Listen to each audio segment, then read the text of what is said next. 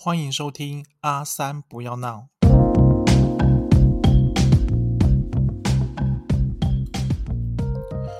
闹追剧十分钟，躲雷片好轻松。大家好，我是阿三。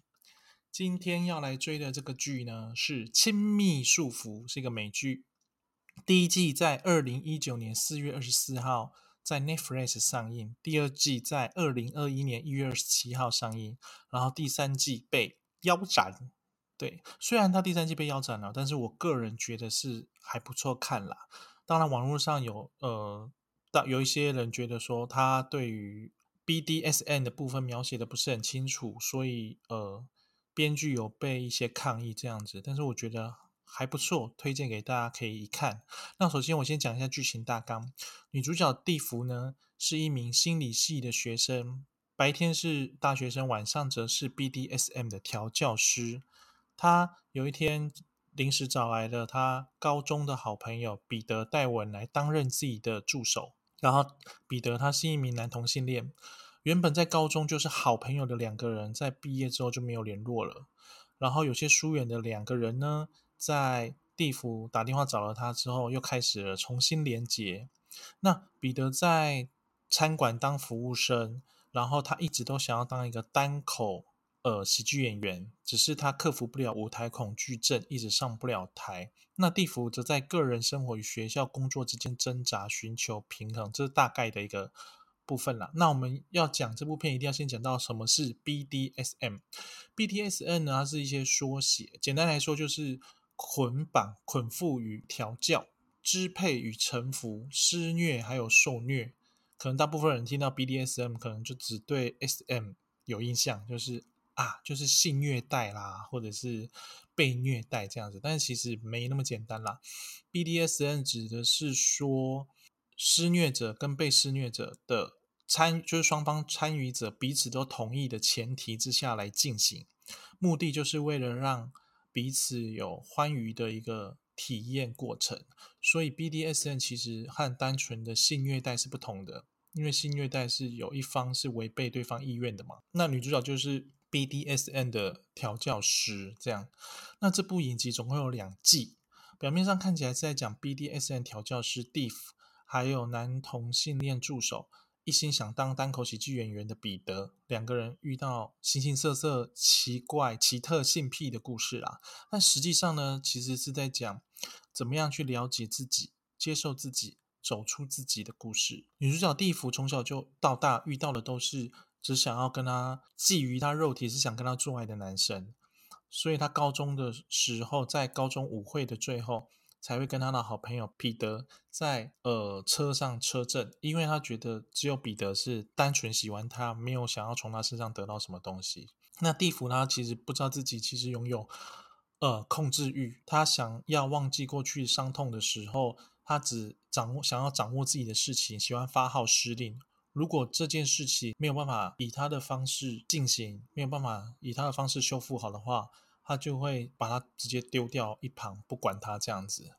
那身为调教师的他呢，为客户解决一些特殊的癖好，让客户来获得释放与满足。在剧中常常可以看见，呃，一些客户他们有一些特殊的倾向，比如说被羞辱，他才会感到兴奋啦，或者是被他当当成奴隶被处罚。而感到满足，或者是 很喜欢被搔痒，被被一直搔痒到叫妈妈才会开心的这些人，他们因为有了地府这个 BDSM 调教师的存在，他们在呃压力大的生活下，才拥有了宣泄的出口。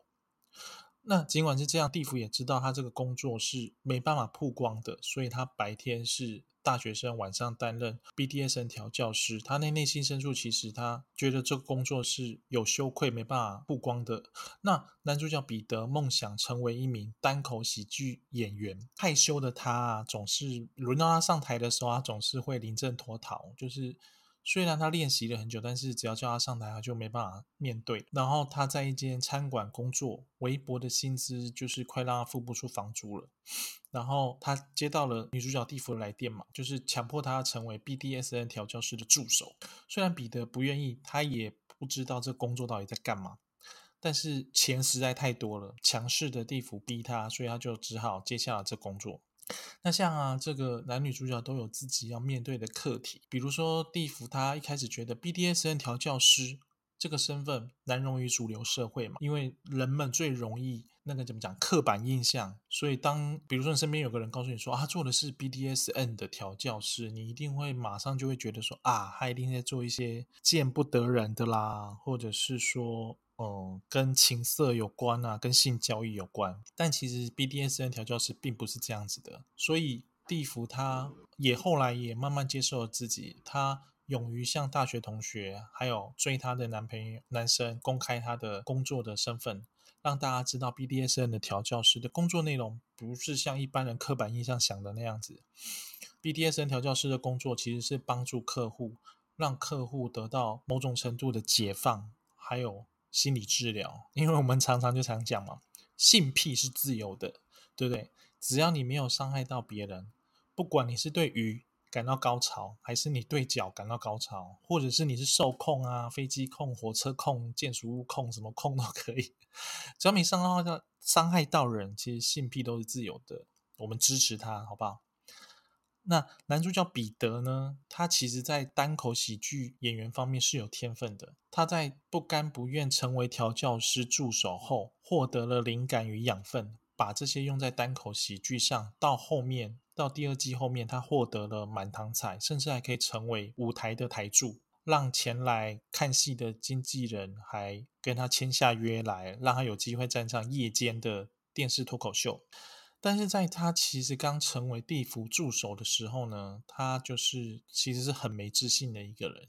他往往把他爱的人看得比自己还重。他和地府都有同样的问题，就是他们都太在意别人对自己的看法了，往往让自己的下一步没办法迈出。那呃，在第一季后面呢，地府找到了能够接受他 BDSN 调教师工作的男友，而彼得也找到了爱他的男友。然而，就在第一季最后，他们碰上了那个别有目的的客户，他想要伤害地府。那这也让他们男主角跟女主角两个人为了逃离那个变态的客户家，而不小心刺伤了客户。然后，这也让地府调教师的名声就变得不 OK 嘛？毕竟客户受伤了。第二季就在讲说，哦，地府跟彼得为了能够重新做调教师的工作，因为毕竟钱比较多嘛，他们都需要钱，所以他们找上了找上了一开始指导地府的那个指导老师米拉主人，想办法让工作回到正轨。那第二季呢，他想要让观众了解到 BDSM 的调教师的工作的有哪些内容，毕竟。第一季的编剧就是言上的部分，就是很多人都觉得啊，BDSM 不是像他讲的这样子哦。内容不够不够深入啦，会让大家以为啊，BDSN 其实就就只是表面上大家觉得那样子。那所以第二季它就比较深入一点，让大家理解到哦，BDSN 调教师的工作的内容有哪些啦，责任有哪些，还有他们常常在社会上遭受到的困境又有哪些。然后呢，我想要说的是，这部剧它其实蛮推荐给大家看的，最主要一个原因就是它时间很短。它常常一集大概十几分钟到二十分钟，所以你看一集，它其实很轻松很快，那它节奏也很快。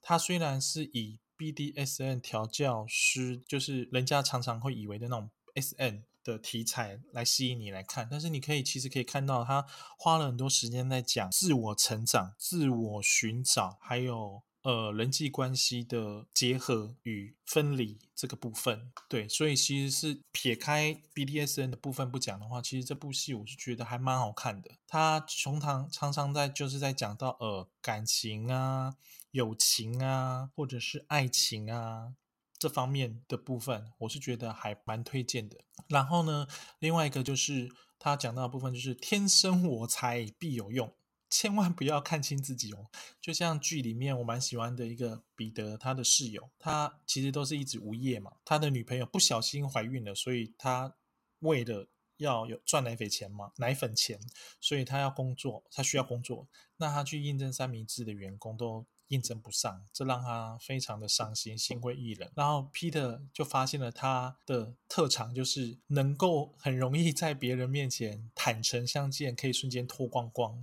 连内裤都不剩的那种能力，所以彼得呢就推荐他去找到了一个脱衣舞男的工作，这让他发挥了他的长才，他的小费还是脱衣舞男全场最高的，这真的是 天生我材必有用。